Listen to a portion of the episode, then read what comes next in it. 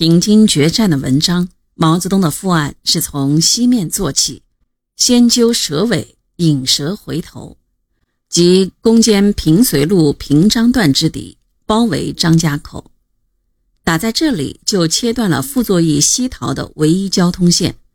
傅作义势必由平津地区增兵，确保该线畅通，这样就可以吸引傅作义的几个军于平章线上。掩护东北野战军主力进至冀东以后，可以顺利的切断平津、金堂诸线，打开主要地区的战局。所以，毛泽东对东北先遣兵团和华北二三兵团说：“只要在十二月份内抓住腹部步骑十六个师于平章线上，打得该敌不能动弹，不能西逃，也不能东窜，那就是极大的战略上的胜利。”对东北野战军来说，也不是打唐山，而是包围平津一带。在二十六日八时的电报中，毛泽东还告诉林彪、罗荣桓、刘亚楼说：“你们主力的第一个作战应不是唐山，而是在平津线上之廊坊等地，切断平津联系，并以一部包围唐山。达成上述任务后，第二个任务。”还不是打唐山，而是歼灭天津、唐山间之敌，随后才是打唐山之敌。战役还没开始，毛泽东的整个思路已经出来了，真是古人说的“先胜而后求战”。二十九日，华北第三兵团按照毛泽东从西线打起的部署，对张家口地区之敌发起攻击。傅作义果然听从毛泽东的指挥，命令他的王牌第三十五军由北平怀来西援，又令第一零四军、第十六军移至怀来南口，确保平章线交通。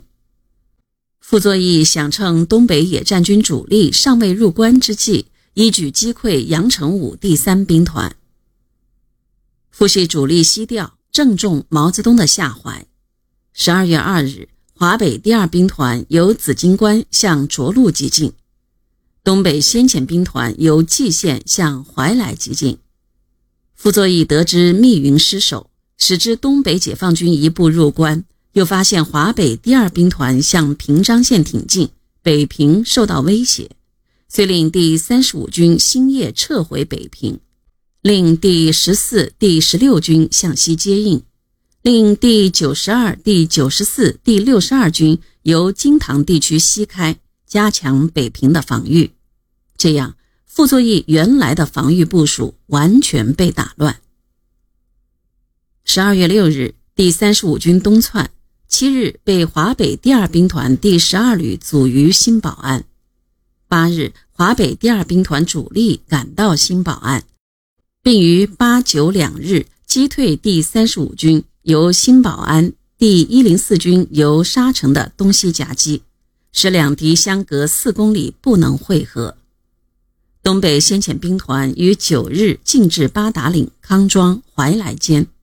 十日歼灭由康庄东逃的第十六军指挥所及所属两个师大部。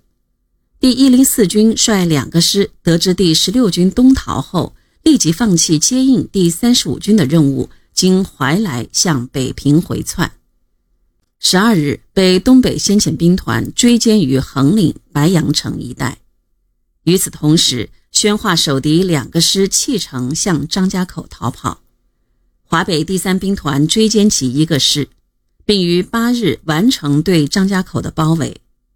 至此，傅系主力大部被抓住于平章线，蒋系主力被拖住于平津地区。